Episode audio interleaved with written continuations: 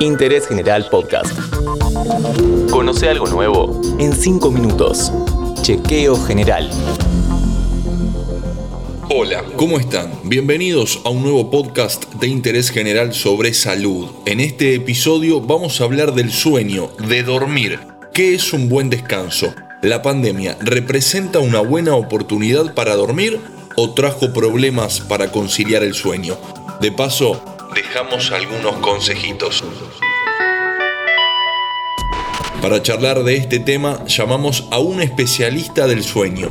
Hola, soy Facundo Nogueira, soy médico neumonólogo, especialista en medicina del sueño, coordinador del laboratorio del sueño del Hospital de Clínicas de la Universidad de Buenos Aires y jefe de la sección de medicina del sueño del Centro Rossi y del Sanatorio Fino Quieto. ¿Qué es dormir bien? Se considera que una persona duerme bien o descansa bien si duerme en promedio entre 7 y 9 horas por noche, estamos hablando de una persona adulta, y cuando se despierta a la mañana siente que ha descansado y durante el día no siente sueño ni deseos o necesidad de dormir. Esas pautas son las que indican que una persona está durmiendo o descansando adecuadamente. ¿La pandemia trajo complicaciones para conciliar el sueño?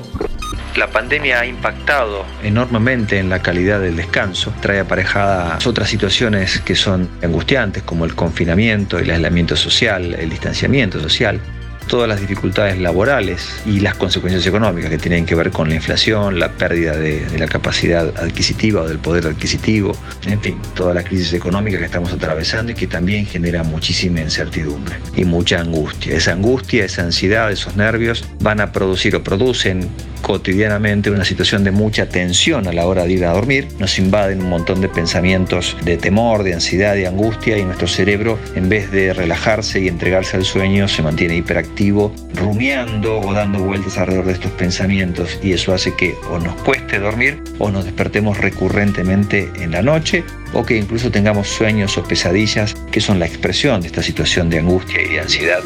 ¿Soñar es sinónimo del buen descanso? La actividad onírica o los sueños se producen en las etapas más profundas del sueño, que es el sueño REM. Es decir, que si uno sueña en la noche es porque ha alcanzado un sueño profundo. Y en principio sería un indicador de que tenemos un sueño de buena calidad. Que sueñes con los angelitos. Pero a veces, si tenemos sueños preocupantes, o sea, pesadillas en forma recurrente, eso puede ser expresión de que o estamos atravesando una situación de mucha ansiedad o mucha angustia, o en determinadas situaciones puede indicar la presencia de algunos trastornos, algunos, algunas parasomnias, que son trastornos de la conducta del sueño, sobre todo si los sueños son repetitivos, o sea, soñamos siempre lo mismo y nos acordamos muy acabadamente de lo que hemos soñado. Y sobre todo si ese sueño se acompaña de un acting, es decir, sí, además de soñar que mm, alguien nos ataca y que nos estamos defendiendo, mientras estamos dormidos nos movemos y hacemos movimientos complejos como defendiéndonos. Y producto de eso golpeamos a la persona que duerme con nosotros o rompemos algo de la mesa de luz o nos tiramos, nos arrojamos de la cama. En ese caso, por supuesto, eso puede ser peligroso para uno mismo, para terceros y es un motivo de consulta. Qué feo una pesadilla.